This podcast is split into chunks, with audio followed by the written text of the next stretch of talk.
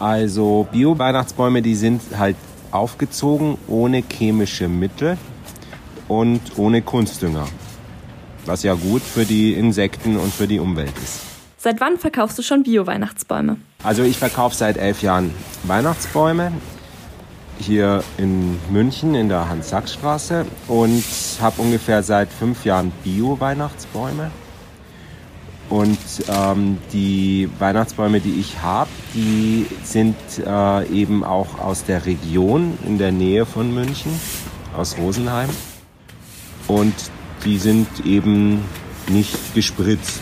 Und das finden die Leute ganz schön. Sind die Biobäume dann auch teurer als normale?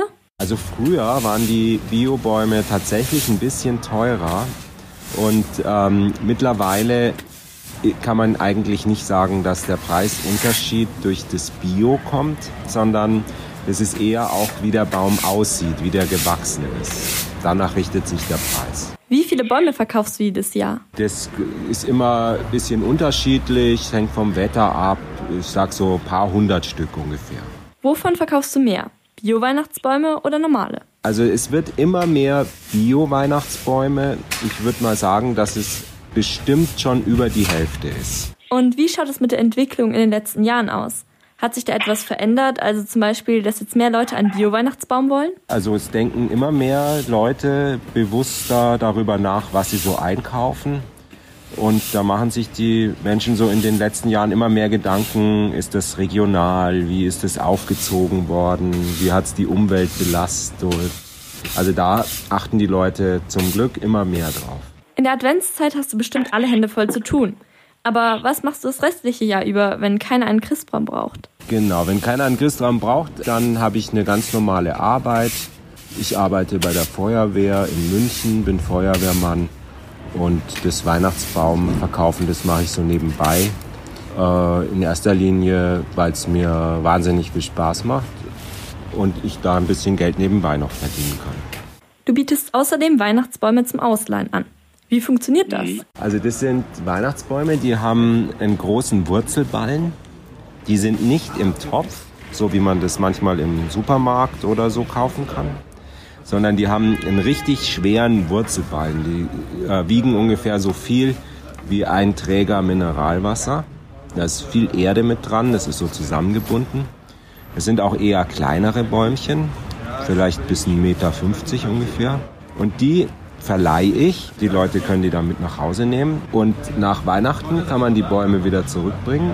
Und dann sammle ich die ein und nehme die mit zu einem Freund am Tegernsee. Der macht daraus einen kleinen Wald. Also das werden keine Weihnachtsbäume mehr, sondern da wird so Stück für Stück ein kleiner Wald gebastelt aus den Bäumen. Woran kann ich erkennen, ob ein Weihnachtsbaum frisch ist und es auch möglichst lange bleibt? Hm, das kann man immer ganz gut sehen, wenn man den Weihnachtsbaum von unten anguckt. Da, wo er abgeschnitten wurde am Holz, wenn das Holz ganz weiß ist, dann ist der Baum frisch geschnitten. Und wenn das Holz schon so ein bisschen gelblich geworden ist, vielleicht sogar Risse unten hat am Stamm, dann ist er vielleicht schon ein bisschen länger gelegen. Woher kommen die Bäume, die du verkaufst? Also der Großteil der Bäume, die ich verkaufe, die kommen von einer Baumschule, die ist in der Nähe von Rosenheim. Was passiert mit den Bäumen, die du nicht verkaufst? Ja, das werde ich ähm, oft gefragt, weil die Leute können sich das immer schwer vorstellen, wenn hier so viele Bäume rumliegen.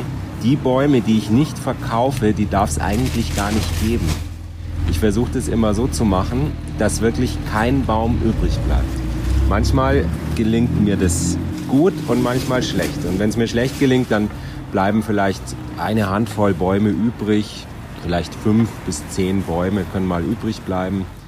Und die kann ich dann zu jemandem bringen, der macht daraus äh, Kränze. So, so, wenn Beerdigung ist oder so, dann gibt es oft so Kränze. Und der bastelt daraus solche Kränze. Der lagert die dann äh, ganz kühl und dann halten die auch lange und er kann die Äste nehmen, um die Grenze zu basteln. Okay, dann vielen Dank für das Interview. Ja, sehr gerne, Pauline, hat mir viel Spaß gemacht. Tschüss.